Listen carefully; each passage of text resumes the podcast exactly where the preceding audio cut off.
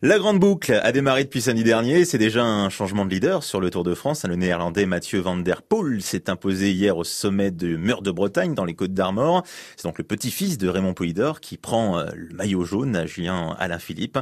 Et Anthony Rimbaud revient sur cette étape. Ces deux coups d'accélérateur dans la double ascension de mur de Bretagne ont assommé la concurrence. Mathieu van der Poel attaque au premier passage, rebelote lors du deuxième passage. Le néerlandais de 26 ans s'envole dans les 500 derniers mètres de cette courte mais rude montée des Côtes d'Armor. C'est incroyable, c'est mon premier tour, déjà le deuxième étape.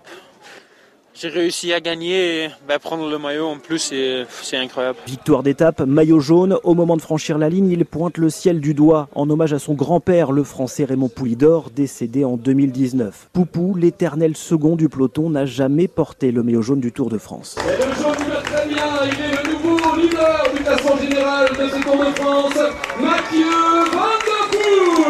en jaune sur le podium, cette image restera dans la légende du Tour de France et Mathieu Van Der Poel aurait tellement voulu partager ce moment avec son grand-père. Ça aurait été euh, la photo de ma vie, moi dans le jaune et lui avec moi. Julien Lafilippe, lui, n'aura porté le maillot jaune qu'une journée. Le chouchou des Français est beau joueur sur la ligne d'arrivée. On se tire la bourre hein, toute l'année, mais euh, je pense qu'on s'apprécie. Et en plus, voilà, il écrit l'histoire avec, euh, avec son grand-père qui a aussi été un, des grands acteurs du, du cyclisme. Et premier Tour de France, porter le maillot jaune, c'est super pour lui. Julien Lafilippe, impérial samedi sur la côte de la fosse au n'avait plus assez de jus pour suivre le néerlandais. À la Philippe, Van Der Poel, les deux punchers que l'on attendait en ce début de tour ont assuré le spectacle. La concurrence, elle, ne peut qu'admirer, à l'image de Julien Jourdi, le directeur sportif de l'équipe AG2R Citroën. Forcément, c'est très compliqué d'exister avec ces deux coureurs euh, qui dominent euh, ce style d'arrivée de deux punchers difficiles de voir euh, Mathieu, c'est incroyable. J'ose même pas imaginer euh, le plaisir d'avoir un coureur comme celui-ci euh, dans l'équipe. Ça a l'air tellement facile le vélo.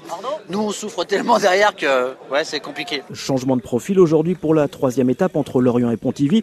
Changement d'acteur aussi, puisqu'après deux étapes casse-pattes, autour des sprinteurs de briller.